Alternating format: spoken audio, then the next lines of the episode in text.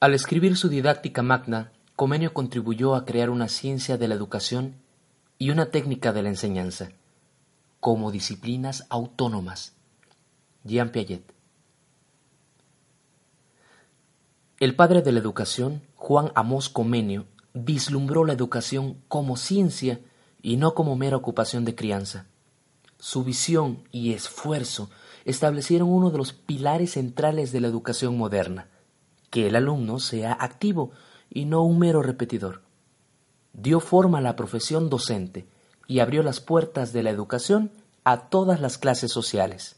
Hoy, en pleno siglo XXI, sus principios siguen siendo válidos y reformadores para quienes nunca lo han leído.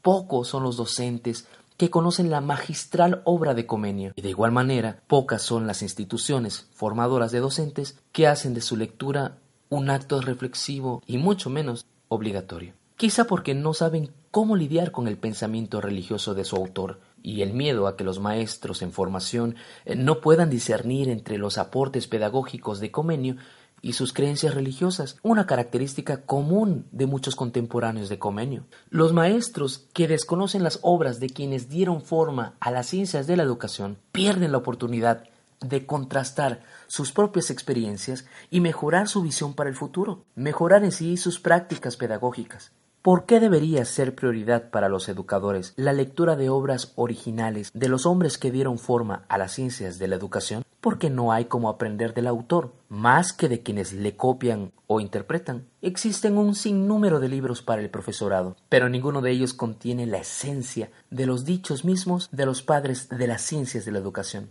Leer a Platón, a Aristóteles, a Juan Jacob Rousseau, a John Dewey, a Jean Piaget, a Howard Gardner, leer a Winnicott, a Vygotsky, a María Montessori, a Dorothy Cohen, entre muchos otros. ¿Conocemos las obras de estos autores? ¿Qué esperamos para hacerlo? Recuerda que no hay como caminar en la oscuridad con lámpara en mano.